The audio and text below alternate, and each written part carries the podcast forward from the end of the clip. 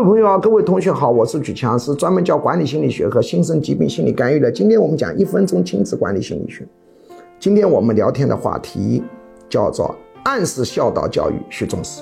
我们对孩子的教育有两种，一种叫明示，一叫暗示。明的就是明说，比如我们对孩子说你要有孝心啊，对爷爷奶奶、外公外婆也要有孝心啊，这叫明的。还有一种叫暗示式教育，比如说小孩要期中考试了。外婆说：“我要过来住几天啊？”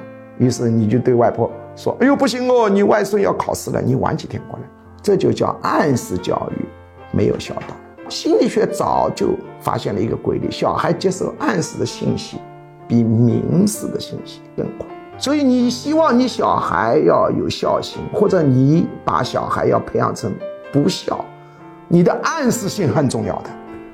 因为你叫他你外婆不要过来，那不就是说？孝顺外婆次要，你这个娃娃的学习，你的利益最重要。这孩子会培养的很自私的。什么叫暗示？比如说有个地方高考，大家都跟他明示说：“哎呦，你们放松哦，不要紧张哦，不要紧张，对吧？”结果镇长下令把这个镇里面的青蛙都放农药把它毒死了。嘴上说：“哟，你们要放松哦，不要紧张。”暗示什么？不得了啊！那高考不得了。结果那里全年高考完蛋。成绩大幅度下降，因为大家都紧张的不得了。虽然嘴上说你要放松，但青蛙都毒死了。这个暗示说明什么？说明这高考好吓人。能区分明示暗示的区别吗？短课总是有收获很大，但是根本没办法跟几十门课系统学习相比。大家啊，尽量理解吧，明示暗示的区别。